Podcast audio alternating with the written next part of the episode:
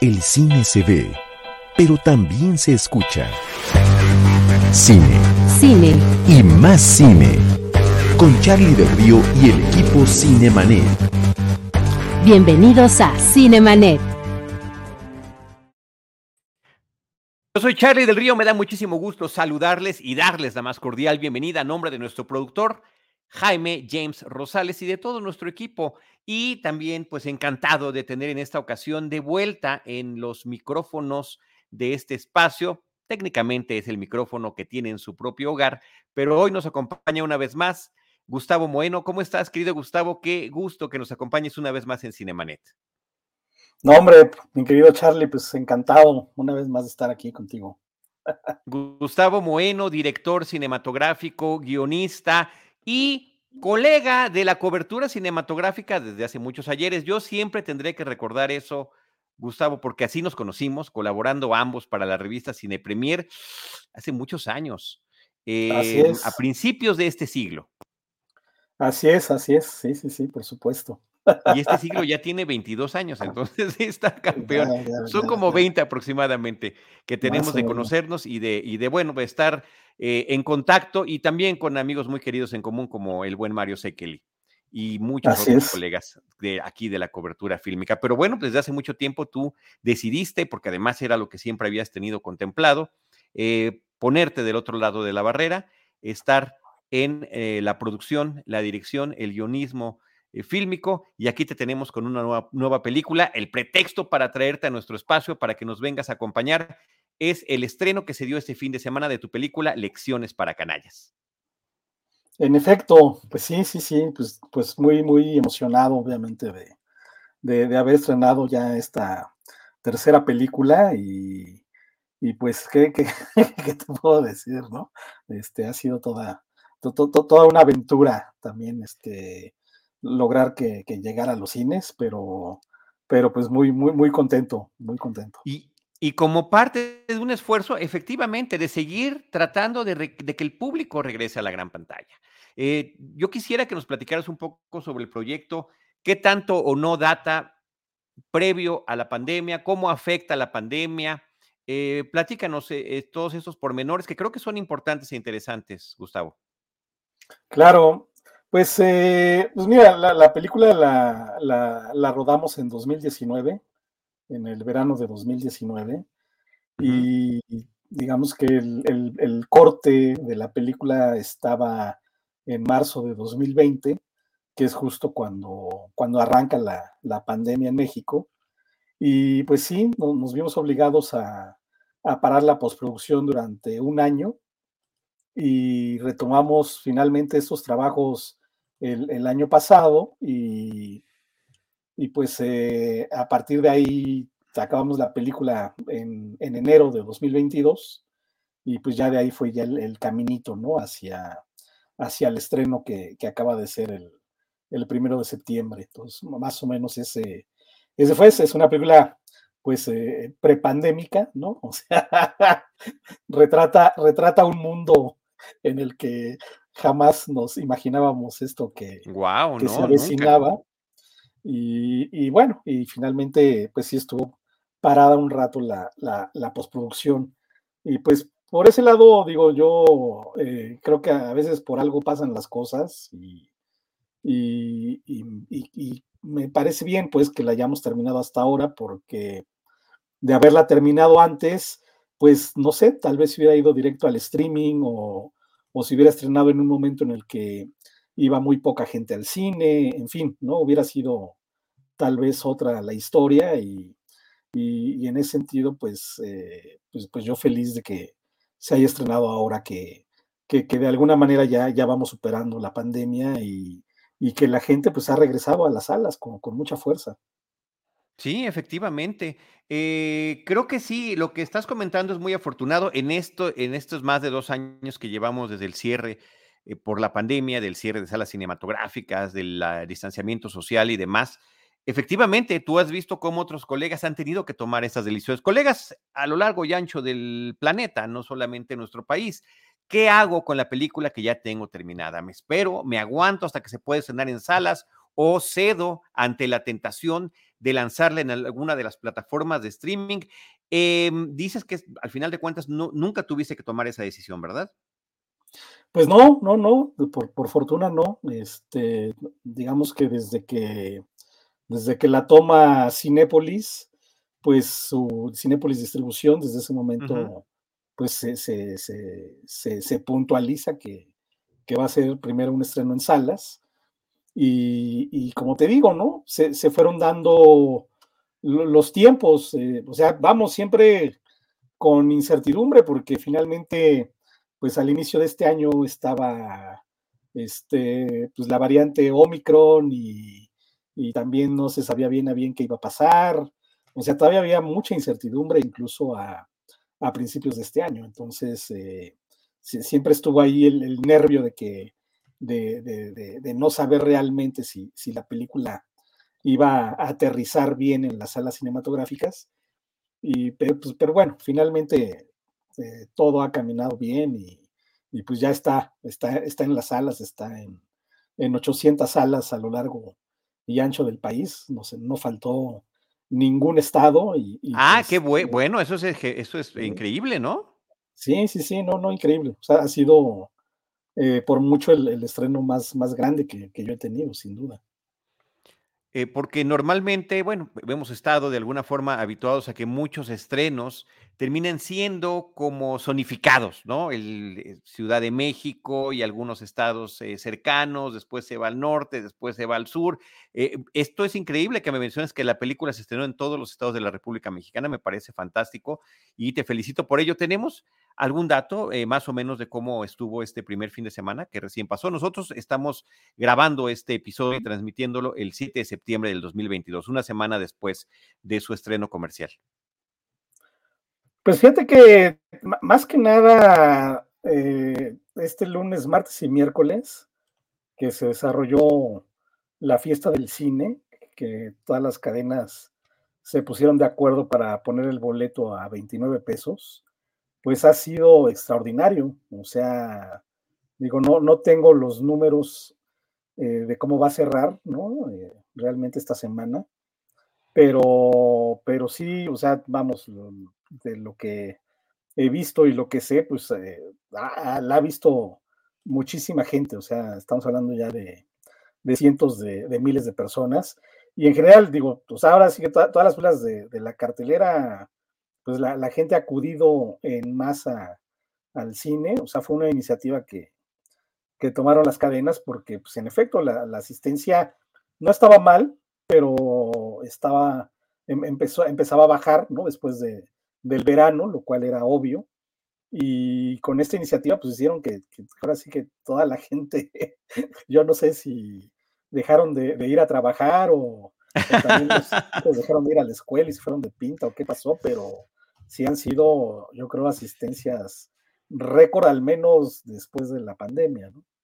Como reza el refrán, haya sido como haya sido, ¿eh? Extraordinaria noticia hasta que nos estás compartiendo. Yo quisiera mencionar tus redes sociales, Gustavo, dime si me hace falta alguna. En Twitter, arroba Gustavo Moena, Moeno, en, em, en Instagram, arroba Moeno, porque ahí tú estás plasmando comentarios, reflexiones. Eh, por cierto, has abundado en este tema de esta iniciativa, de este bajo costo que tuvo el cine en estos días y este esfuerzo de volver a traer al, público a las salas y que ha tenido este efecto positivo que nos estás platicando en este momento. Eh, no sé si tengas alguna otra que quieras comentar aquí donde estás compartiendo todo con, con nuestro público. Pues, pues, la de la película en Instagram, que es arroba lecciones para canallas, que pues ahí hay mucha información, sobre todo visual de la película y y bueno, y pues en Facebook estoy como Gustavo Moeno también. Extraordinario.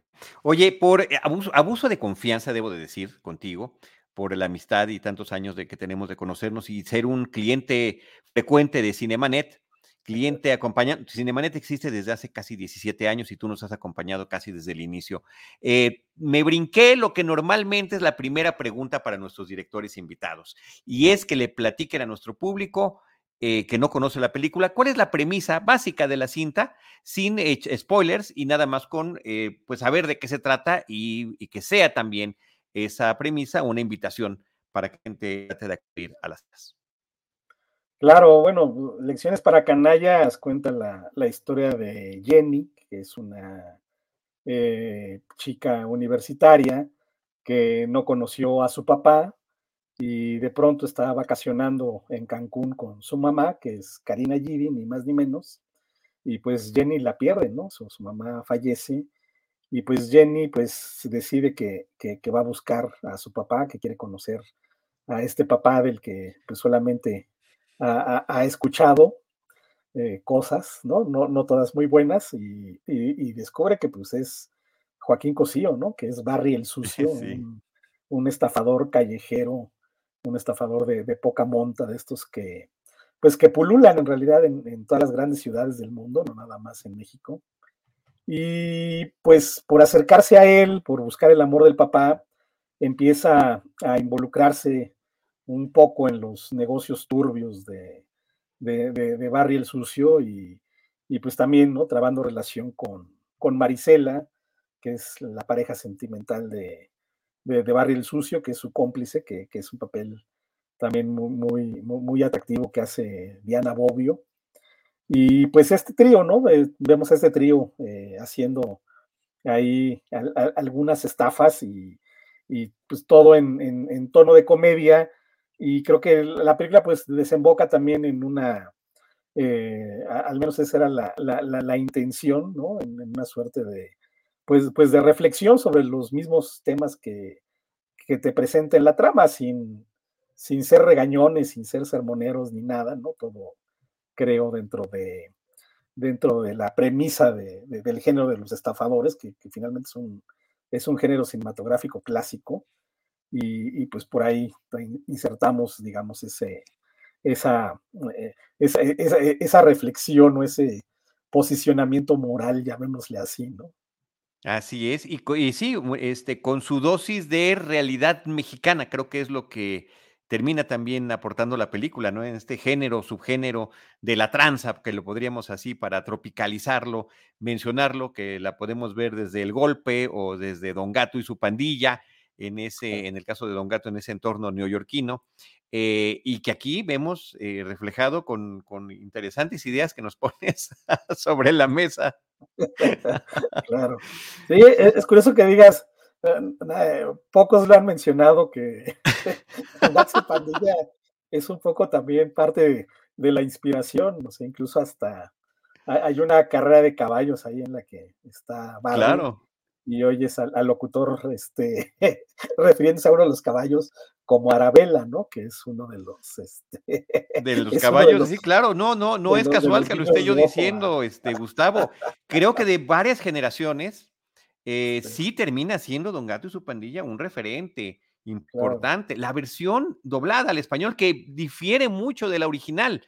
O sea, em, son de estos proyectos eh, televisivos que, o, inclusive también algunos fílmicos, que gracias al doblaje adquiere un significado mayor y quizá una relevancia eh, más, más, más, más importante de la que pudo haber tenido originalmente. Don Gato y su pandilla este, o Top Cat de Hanna Barbera, pues solamente tuvo una temporada por allá, mientras ellos tenían otros proyectos que tenían más de 10 temporadas, como Los Picapiedra o Los Jetsons. Nunca tu su pandilla fue así que ah, no funcionó. Y, con el doblaje en español en México y en Latinoamérica es un hitazo que sigue siendo muy recordado. Y Arabela Rayo, Rayo, Arabela será un final de foto, señores, un final de foto es inolvidable para muchos de nosotros. Claro, claro, así es.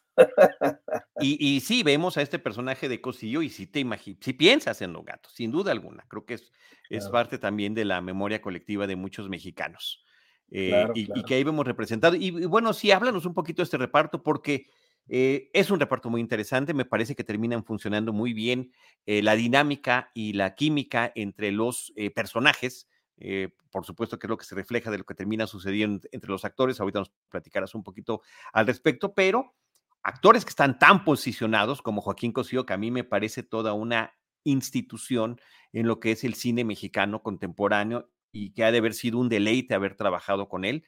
A un servidor le ha tocado pues conocerlo desde este punto de vista de la cobertura cinematográfica, un caballero, eh, una persona eh, increíblemente inteligente que sabe elegir sus proyectos, que se ha ha hecho cosas internacionales y que lo pudiste tener como protagónico. Eh, Diana, por su parte, también con esta trayectoria eh, eh, televisiva, pero también en el cine, ¿no? En películas que han resonado mucho comercialmente, como, como la película de, de, Mis Reyes contra Godines y esa secuela que no sé si viste para plataforma, que me pareció muy divertida y que recibimos como parte de la pandemia. y, y, bueno, hay que decir de Danae, que también ha participado en múltiples cortometrajes y proyectos fílmicos, eh, incluyendo o también éxitos cinematográficos. Sí, la verdad es que pues, yo también, eh, ahora sí que ahí me, me, atengo a, lo que siempre han dicho los grandes cineastas en la historia, que, que como director cuando, cuando tú tienes, cuando haces bien un cast, eh, pues ya hiciste el 50% de tu trabajo, entonces la verdad es que yo en ese sentido, eh, pues sí, ya, ya cuando, cuando ya tuve a, los tres y, digamos hicimos las primeras lecturas de guion y ensayamos, eh, pues yo dije, sí, definitivamente esto, esto, esto funciona, ¿no? O sea, era, era, era, el, reparto correcto, como bien dices, pues, pues para mí Joaquín Cosillo es, digo, no, no sé si valga eh, la pena la, comparación o si sea correcta, pero, o sea, yo lo veo como una especie de, Pedro Infante, pues, en el sentido de que es realmente un, actor mexicano muy carismático, muy querido, este, sumamente conocido, ¿no? O sea, que, que pues está a la altura de estas grandes estrellas que, que ha tenido el cine mexicano. Este, digo, por supuesto, no, no, canta, ¿no? Pero, pero, pero vamos, o sea, es un, e, es, es un ídolo, ¿no? O sea, eh, eh, está, a mí me parece que está como, como en esos niveles, eh, pues, pues, pues, pues, míticos, ¿no? Y sí, sí, guardada, guardada toda la distancia, por supuesto, pero muy, muy en, en, en, el contexto de nuestra realidad contemporánea. Nos ha regalado personajes que eh, la, gente sigue recordando muchísimo, desde algunas de sus primeras eh, participaciones en películas corales, eh, donde aparece como mascarita, por ejemplo, y bueno, al final de la película todo el mundo dice mascarita, ¿no? Y durante muchos años así se referían a él, hasta que llega el infierno, ¿no? Y ya nos regala otro gran personaje. Claro, sí, y ahí se quedó el, cochiloco para siempre, ¿no? el cochiloco, pero, pero hace todo, y mira, en esta foto que nos está poniendo sensacional, este Jaime Rosales, nuestro productor, que la va ilustrando con este carnalazo que tiene, que también es sensacional. Así es. Silverio Palacios. Así es. Y, sí, te digo, entonces, pues digo, con él, increíble, este, será muy importante también, ¿no? Este, finalmente eh, Joaquín cuando, cuando yo le presenté el proyecto y, demás, que pues, le, encantó desde el principio el guion y el personaje, pero sí sentía como esta cosa de, oye, pero es que todo el tiempo básicamente interactuó pues con, con, dos personajes femeninos. O sea, el que está muy acostumbrado como finalmente a estos personajes rudos, ¿no? Este, al Mascarita que siempre está con Silverio Palacios o el cochiloco con, con, con Damián Alcázar. Entonces se sentía un poco como desprotegido de, o sea, no voy a estar con... Le hacía falta testosterona en el set. Exacto, ahora sí que con otros dos este, tipos, ¿no? Entonces eh, le, preocupaba un poco eso, ¿no? Y, y, le digo, pues es que eh, eh, eso es, creo, también lo padre de que, de que hagas este personaje, justamente, ¿no? De, claro. de salirte, por así decirlo, como, como de, esa, de esa zona de confort. Entonces, será muy importante, pues, pues rodearlo con, con, dos actrices, pues, extraordinarias, que creo que son Danae Reino y, y Diana Bobbio, que, que, la verdad, este, pues son, otro regalo, ¿no? O sea, Danae, la verdad es que dentro de las actrices de su generación, pues está destacando fuertísimo. Es, es, es una, pues e, e, ella también es cineasta, ella también estudió cine y pretende ser eh, directora de cine, digo, ya, ya ha hecho cortometrajes y, y demás. Y, y, es una persona, simplemente es un ser humano muy interesante, o sea, que tú ves en su mirada, en su mirada cómo, cómo le gira la ardilla, pues, y, y eso creo que es lo que la convierte en una actriz tan interesante. Y, Diana Bobbio, pues como dices, ¿no? Que, ha venido destacando ya desde un tiempo para acá con, con muchos papeles en, muchas comedias, pero es una actriz que también creo que tiene, tiene un rango muy, muy alto, muy interesante. De hecho, este, y, va hacia allá, pues, o sea, pronto la vamos a ver en, en una película de, de, Claudia Sanduche, la de Amor y Matemáticas, que ahorita se va a presentar en Toronto. Entonces, estamos empezando a ver, creo, también ese, ese gran rango que tiene Diana Bobbio y que aquí está ya de alguna manera, creo que es esta, esta el papel de Maricel es, es, algo muy, muy distinto a lo que, a lo que venía haciendo. Y, y, ella le aportó al, al, personaje, la verdad es que le, le, aportó una, una malicia y una sensualidad muy, muy, muy interesantes, que digo, estaban en el guion, pero que definitivamente ella, con, su presencia y, sus tablas, la verdad es que, que, que hizo crecer mucho al personaje. Me da mucho gusto por ella, justamente porque la vemos en un papel más protagónico de lo que la hemos visto previamente y en un rol que efectivamente permite que luzca en todo sentido, a nivel actoral, a nivel de presencia cinematográfica, a nivel de interacción con los otros personajes, porque tiene una dinámica muy distinta con Barry a la que tiene con el personaje de Danae. Eso, eso me parece que, que se logra muy bien. Y en el caso de Danae, si bien ya estabas mencionando toda esta trayectoria que lleva, eh, que es este conjunto de elementos, es, cuál es tu trayectoria, cómo te has preparado, cómo actúas, pero en el caso de los actores y las actrices, también es el tema de la presencia física, también es la forma en la que la, la, la cámara les retrata, creo que a los tres se les retrata muy bien. En el caso de Danae, eh, su rostro me parece que es un, rostro muy interesante para la pantalla y que aporta muchísimo. Y ya tenía además ella este protagónico de Lady Rancho cuando tú la casteaste. ¿Ya, había, ya se había estrenado la película? Sí, sí, ya, ya se había estrenado Lady Rancho. Este, digo, yo, yo le sigo la pista, digamos, desde Club Sandwich de, Fernando Eimke, pero, pero sí, sí, sí, yo también la había visto, por supuesto, ya en Lady Rancho. Claro, entonces, bueno, pues sí, gran reparto. Ahora, platícanos también de estas otras figuras del cine mexicano contemporáneo que eh, aceptaron, a pesar de tener grandes trayectorias, tener cameos. Me imagino que yo, no sé si así lo estás tú planteando en tu película, eh, como el de Karina Gidi. O sea, de repente ves a alguien como Karina Gidi y dices, ah, caray, yo no la vi en el reparto cuando me metí a ver la película. Aquí está, Oh, cielos, ya entendí por qué. exacto, exacto. Sí, sí, pues le, le, le toca este. La jugada de sacrificio, literalmente, ya nos platicaste la premisa, entonces este, no, no está siendo un spoiler. Claro, claro. Sí, pues digo, te digo, pues todos este, aceptaron básicamente porque pues gustaba el guion, ¿no? También sabiendo que, que iba a ser una película este, en la que estaba Joaquín Cosío haciendo este papel, pues también les llamaba mucho la atención. Y sí, pues muy contento, o sea, pues está Karina Gidi como, como la, la mamá de, de, Jenny, ¿no? Y, y la, la, la, expareja de, de Barry el Sucio. Está Juan Carlos Colombo, que, que, claro. que hace ahí a un, a, a un villano mafioso delicioso, este, mira, me, salió de, del, el verso del cual esfuerzo. uno quiere ver más, ¿eh? Por cierto, déjame te digo. Pues sí, sí, sí, sí, pues es que, vamos, son, ahora, ahora sí que, por desgracia, no, no, no cabe todo en el guion, ¿no? Y de pronto es claro, claro. son personajes tan atractivos que se te antoja hasta ver más de ellos o hacerle su propia película. Sí, o sea, no, bueno, yo veo ahí un spin-off sin problemas, ¿eh? Sí, diga, haga, vamos a hacer nuestro Better Call Tío Chencho, ¿no? algo, algo, así. Estaría padrísimo.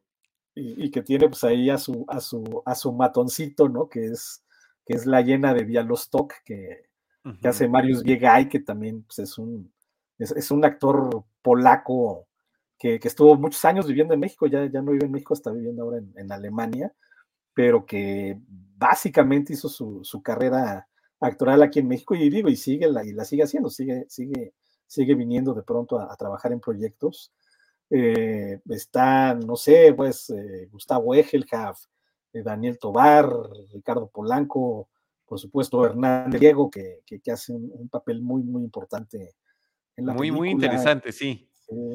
Eh, Carlos Corona, este, en fin, ¿no? O sea, sí, sí es como una, también una, es un conjunto de, de, de, de caras muy, muy, muy clásicas, digamos, del cine mexicano, con también rostros, eh, pues, jóvenes, de, de, actores mucho más jóvenes de una nueva generación que también están, están destacando muchísimo. Eh, déjame ser curioso y preguntarte un detalle sobre Marius, porque bueno, a Joaquín Cosío, eh, como te he comentado, hemos tenido oportunidad de conocerlo y de platicar con él, y es también una presencia importante, es un, es un hombre sote, es una persona grande, y este Marius se ve eh, mucho más en términos de tamaño, de estatura, más imponente. ¿Así es o también hubo ahí truco de, escaloncitos y cosas así?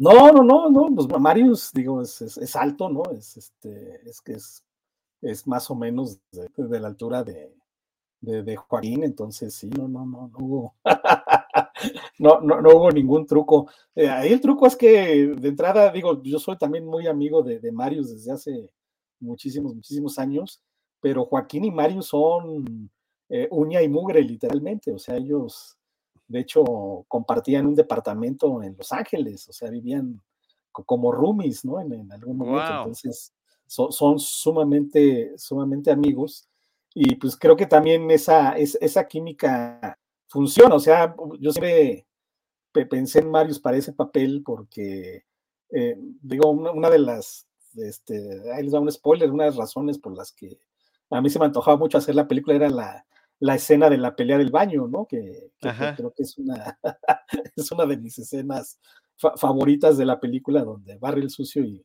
y la llena de Bialostok se dan un encontronazo ahí eh, en un baño, ¿no? Mientras suena de fondo Amor, Amor de, José José. Y, la verdad es que, vamos, e, e, esa, e, esa pelea fue casi de verdad, este, digo, no en el sentido de que se quieren mucho ellos dos, pero hubo un momento en el que a, o sea, Cosio sí le, o sea, jalaba la, puerta del baño con, tanta fuerza, obviamente estaba truqueada para que no le pegara a, a Para que no lastimara. Pero en, para no lastimarlo, pero en algún momento la jaló con tanta fuerza que se soltó la puerta y sí le dio, sí le dio un golpe de verdad. Y, bueno, no, fueron dos golpes, o sea, hasta que yo grité corte, se levantó Marius este, totalmente encabronado, gritando de me pegaste! Y, y, casi se iba sobre, sobre Joaquín, ¿no? Y, pues ahí hubo, hubo, que ir como, como referee ahí a, ver. Agárrenlos, agárrenme.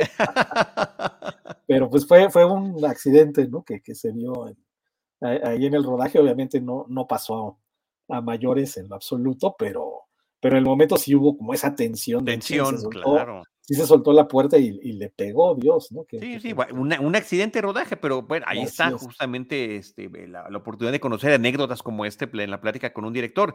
Y también el hecho de tener en tu película una pelea de baño, que es así como un cliché interesante de montones y montones de películas que hemos visto. Así es, así es, así es. Sí, sí, pues te digo, así que como buen cinéfilo le tenía le, tenía muchas ganas, ¿no? A, hacer una secuencia así y, digo, y muy, contento porque, digo, obviamente eh, eh, estuvo siempre un, profesional que es Valo Bucio, que, es un, es un stunt muy, muy reconocido, que, obviamente él, checó todas las cuestiones de, seguridad, ¿no? Que, que, teníamos que tener pero sí es una pelea que, digamos, yo, yo coreografié, ¿no? Desde, desde el inicio y, la verdad sí, sí, o sea, estoy, estoy contento con, con, el, resultado. obtenido. Sí, qué padre, qué padre. Este, oye, ¿y de dónde viene la anécdota? Platícanos de dónde surge así con, con esta diversidad de películas que nos has presentado a lo largo de tu trayectoria como guionista y como director. ¿De dónde viene la historia de Lecciones para Canallas? Pues la, verdad es que surge de, la cinefilia de, Ángel Pulido, que es el co-guionista y coproductor de la película, con quien yo siempre he trabajado. Viene, viene de la cinefilia de ambos, o sea, fue de, una noche estar platicando, de hecho, durante, durante la premier de Eddie Reynolds, este, de ahí surgió el tema, ¿no? O sea, la, verdad, entre, copas de, de hablar de películas de estafadores y, de decir, oye, ¿por qué no? Eh, o sea, estaría padre hacer algo como, como El Golpe o como Luna de Papel de Peter Bogdanovich, pero en la realidad mexicana, ¿no? Finalmente es un tema que pues del que no somos para nada ajenos, ¿no? Por desgracia, somos un país muy adicto a, a la corrupción y a la tranza, entonces creo que podría ser, ser divertido hacerlo. Y, de ahí vino realmente, o sea, y, también de darle, no sé, vamos, eso ya, ya lo decide los críticos y el público y demás, eh, también darle un poco la, la, vuelta en el sentido de que si bien sigue todas las reglas de las películas de estafadores, aquí creo que la vuelta de tuerca, ¿no? Que igual ya ha sido criticada, pero va hacia un centro más emocional, ¿no? No es tanto de hablar de, ah, de lo lograron y se quedaron con el dinero, o, este, o dieron el golpe perfecto, o sea, no, no es, no, no es Ocean's Eleven, ¿no? Eh, en realidad va hacia, hacia, hacia un asunto, pues, como mucho más, llamémosle, de, un posicionamiento moral de, de los personajes que, que siempre nos pareció interesante, ¿no? De, de, poner en la pantalla y que en ese sentido, digamos, el modelo era más eh, jugarle a, al cine de David Mamet, ¿no? Que David Mamet es un especialista también en, en hacer películas de, estafadores, ¿no? O sea, desde Juego de Emociones o La Trampa, en fin, ¿no? Tiene, tiene, tiene varios títulos del género. Y digo, sin la, sin la seriedad, ¿no? De, de por supuesto, de, del maestro Mamet, que pues es, es, un dios, pero tratado de, de, una manera más ligera, pero que sí hubiera como, como esa, esa, esa seriedad, ¿no? Y, y de llevarte de una película que tener como este vaivén emocional con una historia que empieza triste, luego entra completamente en un terreno de, de comedia y que después da, da, da, da un, da, un pequeño giro hacia, llamémosle un dramedy, ¿no? Este, y queríamos hacer eso, o sea, experimentar, ¿no? Contar una, historia en esos términos. Y también siguiendo un poco la, o sea, yo recuerdo, digamos, las películas, algunas películas de los ochentas buenísimas, ¿no? Como De Mendigo a Millonario de, de John Landis, que tenían esta parte también dramática, ¿no? O sea, que no solamente era, era, era, era la pura comedia, sino que también había habían partes serias en este tipo de películas. drama y reflexión, drama y reflexión sobre condiciones eh, socioeconómicas, ¿no? Y el ver, era, eh, sí, era, era un, el título en español lo decía, ¿no? Era un de mendigo millonario eh, de, la obra clásica traído a esta comedia con Eddie Murphy. Y, ¿Cómo se llama? Dan Aykroyd. Dan Aykroyd. Dan Aykroyd. Dan Aykroyd, sí. Sí, entonces era, era, era, era un poco eso, ¿no? O sea, son esas. Y Jamie Lee Curtis, vela nada más. No, no, Jamie Lee Curtis que, que también hace un papelazo ahí, ¿no? Increíble, increíble, increíble, increíble. Sí, buena película. Este, sí, en algún momento, em, yo creo que por ahí de la mitad de la película empezaba yo a pensar, ¿y qué pasará? O sea, ¿cuál va a ser el gran golpe? Van contra el tío Chencho, tienen que ir contra él, ¿no? Hay que, hay que eh, hacérsela, ¿no? Pensando en cosas como el golpe, por ejemplo. Y no, efectivamente, eh, se van por otro lado, Pulido y tú. Así es, sí, te digo, y pues esa fue siempre, siempre la intención, ¿no? Pues, finalmente es una apuesta, este, digo, de las reacciones que ha habido ya últimamente, ¿no? Que, de que ya me, he empapado un poco de lo que, eh, de lo que ya viene pensando, pues la, crítica y también el, público con, con, la película, pues eh, a algunos les, les gusta mucho, ¿no? Otros este, no, no, no, no, no están tan de acuerdo, ¿no? Con, con, con, esa, esa, esa, vuelta dramática, digamos. Este, pero digamos, el consenso es que sí eh, le sorprende, ¿no? Que creo que eso es importante en, en, las películas de estafadores. Sacaste a Joaquín de su zona de confort y también nos sacaste a nosotros en, en, en ese ¿no? También en el, en, el, en el tema de cómo concluir una historia de esta naturaleza. Yo te voy a platicar que la fui a ver este fin de semana. Yo andaba afuera, andaba de viaje familiar eh, hace unos días eh, y fue hasta que regresé este fin de semana que ya pude sumarme a ver la película en la sala de cine, como debe de ser, y en preparación, por supuesto, para esta charla contigo. Fui con mi hijo de 12 años y gozó la película, que no te cuento, mucho, mucho, mucho, y lo cual pues siempre te lo agradezco, ¿no? Este, el que poco a poco se empiece a interesar, sí le gusta, por supuesto, se inclina, es un chavito, ¿no? Le gusta la comedia, pero eh, la disfrutó mucho y, y, me dio mucho gusto que así fuera. Ah, qué, qué, qué bueno escucharlo, ¿no? Además, este, Ahí estuvimos ¿Alguien, en, patio, en patio Universidad. okay. Sí, sí, digo, yo, yo, muy contento también porque la verdad es que, digo, la, la película se estrenó en, en, el Festival de Guadalajara, luego estuvimos en Guanajuato y, y desde ahí, ¿no? Se sintió la, la, reacción del público, que generalmente, pues te digo, es, es, es muy, muy, muy favorable. Y, y, también, ¿no? Me he colado de pronto ahora en estos días en, en las salas, por supuesto, ¿no? Finalmente pues, para eso hace también uno las cosas de pronto. Yo a veces no entiendo a, algunos directores que no lo hacen, ¿no? A mí, a mí me encanta colarme y, y ver un poco la... la Vivir la reacción del público. Sí, sí, sí. Y, la, y la ¿Cómo ha sido su experiencia estos días? Pues muy bien, o sea, muy, muy padre, ¿no? Porque este, pues, pues ves, ¿no? Que, que, sí se ríen, donde se deben de reír, que disfrutan la película. Este, me, encanta mucho, digamos, es que hay, un momento en el que incluso la primera vez que la presentamos, que Ángel decía, ching, ya no se están riendo, ¿no? Y, yo le digo, pues es que aquí ya no se deben de reír, o sea, está bien, ya están enganchados, ¿no? Que, o sea, cuando llega, digamos, el, momento climático de, la película y de pronto sí ves, o sea, la, la, las, caras de asombro de, de, los espectadores, ¿no? Tanto de, ching, a ver, yo me estaba riendo, yo, ¿qué onda? Como de que también de pronto no, sí. no, no, se esperan, ¿no? Del todo Oye, lo que. Estábamos lo que chupando viene. tranquilos, también como decimos, este, en las calles de la ciudad, de ciudades como la de México, ¿no? Estábamos exacto, todos aquí exacto. tranquilos, ¿qué, ¿qué, pasó? exacto. Y, y, un placer Oye, también eh, verla. Y, bueno, sí, sí, dime, dime, dime. No, iba a decir nada más que un placer verla en los cines, porque la verdad es que, eh, digo, hay cines buenos y malos, por supuesto, ¿no? Pero pero creo que ahora sí se pusieron la, la, las pilas, sobre todo en, en, Cinépolis, que digo, suena comercial, pues, pero cambiaron en muchísimas salas los proyectores.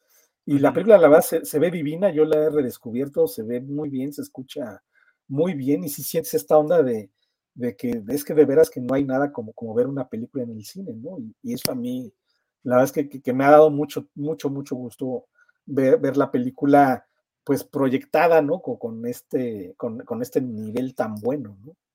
Y es algo que nos has estado compartiendo en redes sociales, Gustavo, y creo que siempre se agradece ese contacto, esa cercanía que uno puede tener a través de estos medios con el realizador. Y que digas, oye, ya la vi en la tal sala y el proyector está buenísimo y ahí el audio se ve perfecto. Creo que está padre ese tipo de experiencias. La otra que te quería preguntar, claro. aprovechando que habías estado visitando las salas para ver las reacciones del público, también habrás descubierto que se ríen donde no pensaste que se iban a reír y viceversa, ¿no? Sí, sí, sí, por supuesto. O sea, siempre eh, siempre hay, también hay, digamos, el, el chiste que, que, no cae, ¿no? Este, uh -huh. Pero sobre todo, ah, digo, hay, o sea, y, uno que no esperabas que, que, que fuera a ser el, el, el, que causara la mayor risa, ¿no? O sea, que sabías que era chistoso, pero, Exacto. pero que es el no que tanto. sin duda siempre, siempre, siempre funciona, ¿no? O sea, hay uno por ahí que, que yo, no, yo no me esperaba y, y que, y que, hombre, siempre siempre, siempre se escuchan risas con, con eso, ¿no? ahorita que acabemos, eh, después de que acabemos la transmisión, me dices cuál. Ahorita no lo decimos para no ah, echar el spoiler aquí con nuestro público. Eh, platícanos también un poquito de las locaciones. Estuviste en Ciudad de México, estuviste en otros lugares de la República Mexicana, en la, en la playa. Platícanos de, de, este proceso. Sí, bueno, pues la, la, a mí me encanta que, el, que, que, que hacer un cine que, que, que, te muestre contrastes, ¿no? O sea, y, y que te muestre la, la, realidad un poco tal cual es. O sea, vivimos en un país lleno, lleno de, de contrastes y, uh -huh. y, y, a mí me gusta mostrar esos contrastes. Entonces, era pues tener a este personaje que es muy, muy clásico de, del centro de la Ciudad de México y, pues nos fuimos a, a, a grabar realmente al, al, centro de la Ciudad de México, intervenimos muy poco las, las locaciones que, que aparecen. Y, y, pues para presentar un poco el, centro de la ciudad y, también esta zona como de, de, la colonia San Rafael y demás, pues tal cual es, ¿no? Que, que son zonas además que, pues en las que yo eh, eh, pues crecí de alguna manera, entonces que, que, conozco muy bien y me gustan mucho. Y contrastarlo con Puerto Vallarta, ¿no? Que es como el, otro, la, otra gran locación de la película, que pues es un puerto pues extraordinario, bellísimo, y, pues también creo que, que, se luce en la película y, y es mostrar simplemente a, ambos mundos, ¿no? O sea, es, es algo que, que, siempre me gusta poner en pantalla y, y poner también lugares que son muy reconocibles, que son muy importantes para mí, para mucha gente, que están ahí, ¿no? Para quien los quiera captar, ¿no? Ahí hace poquito se veía el, Palacio de Lecumberri, por ejemplo, que, es una, una, una, una, escena muy importante de la película donde, donde Barry abandona a Jenny por segunda vez, digamos, ¿no? En, la vida, y que la deja ahí enfrente de, de Lecumberri, que, que pues es que, fue durante tantos años este, una cárcel emblemática, eh, pues, pues me, me, parecía como, como importante, ¿no? Eh, tener esa imagen.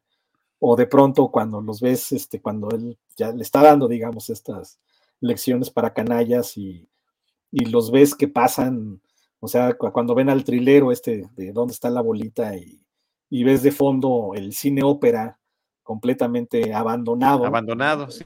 ¿Sí? que, dices, o sea, que también, ¿no? Esta onda de, estos palacios cinematográficos impresionantes que, que, pues ya se los, se los comió el tiempo, ¿no? Para siempre. se los comió el tiempo, y de los, que no, de los que no fueron rescatados y quedaron así, en el abandono absoluto, ¿no? Así es. Y, ver cómo esas cosas, me gusta de, pronto poblar las, las películas de, de, ese tipo de detalles para, pues para quien quiera apreciarlos, ¿no? O sea, ahí están, ¿no? Y, hablan un poco de, los personajes y, del ambiente y, si tú quieres, finalmente como, como hasta de la, de la decadencia social, de alguna manera, ¿no? Que, que, también, que también presenta la película en ese sentido. Oye, y esto de tener a Danae con una arrastrando su maleta en las calles de la Ciudad de México, pues que también nos remonta a su propio éxito de Lady Rancho. No sé si es casualidad o simplemente eh, también fue como un pequeño guiño a, e, esta misma trayectoria.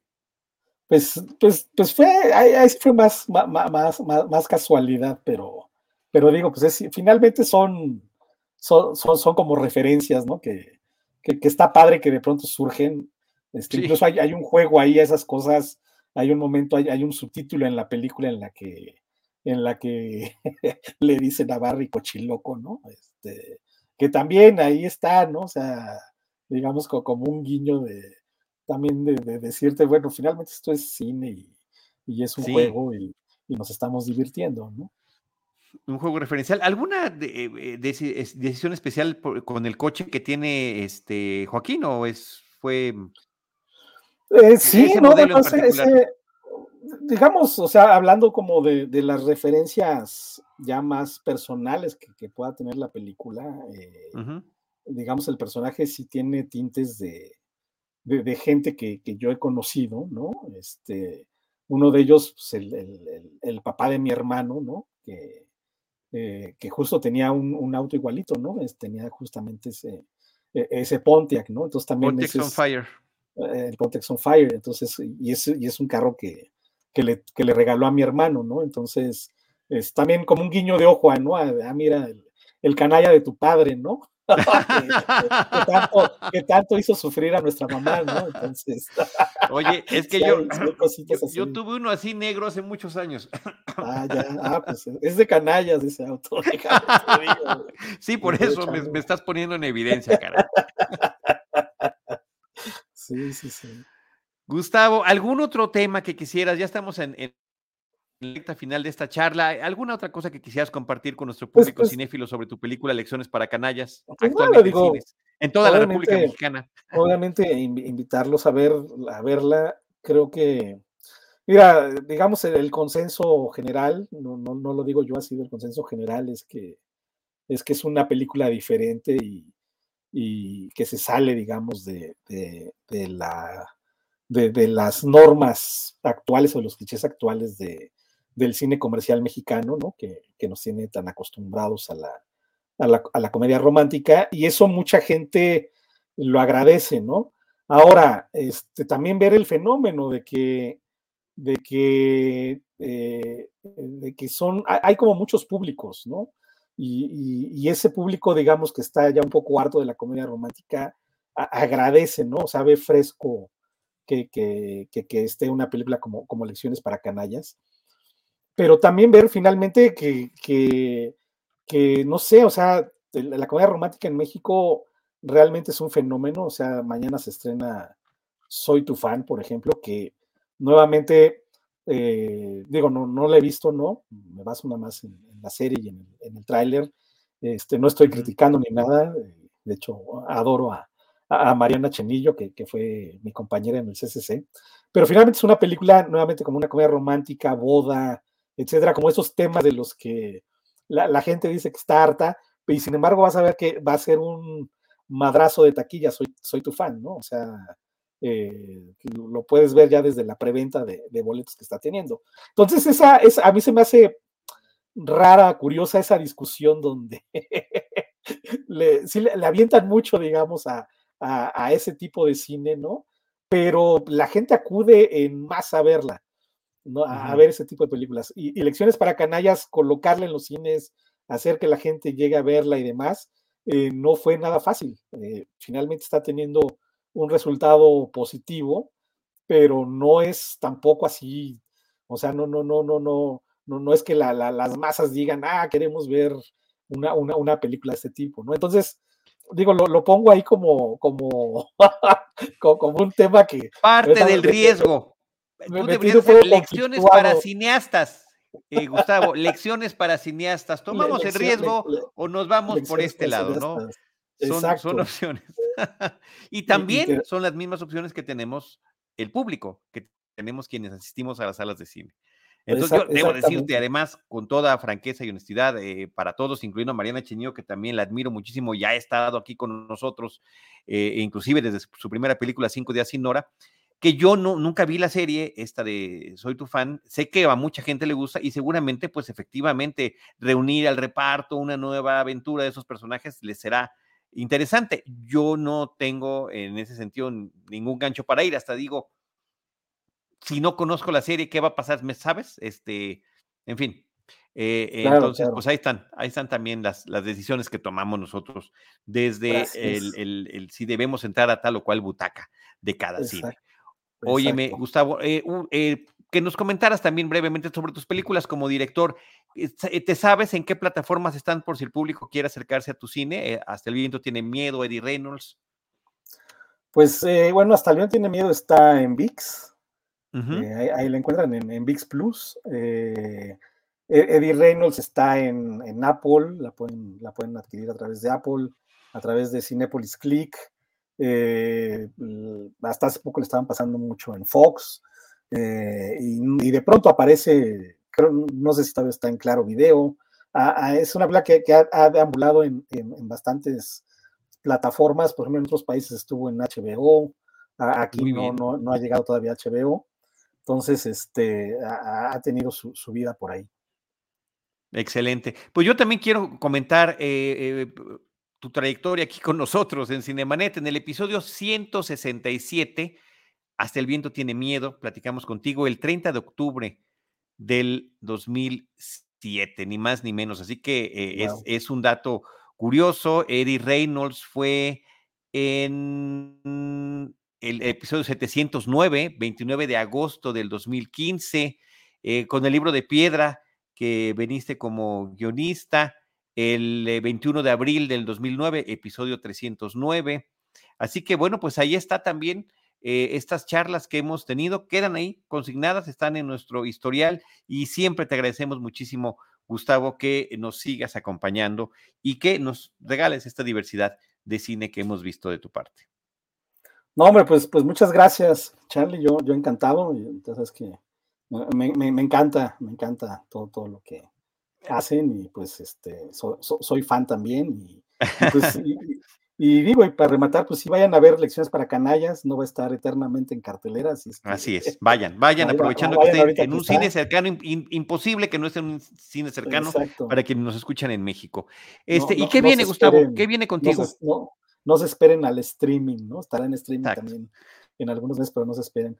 ¿Y qué viene? Pues digo, no hay nada concreto todavía, este, eh, ahora sí que siempre es como empezar de cero otra vez pero vamos, este, están los guiones y ya están las historias, o sea, eso ya existe, ¿no? Ya, ya, hay, hay varias carpetas, digamos, que, que se han armado a lo largo de los años y hay terror, hay comedia, hay incluso pues también un, cine mucho más personal que, que, también quiero, quiero, quiero, quiero aventarme por ahí y, y, vamos a ver cuál, cuál sale primero. No, no hay nada concreto todavía.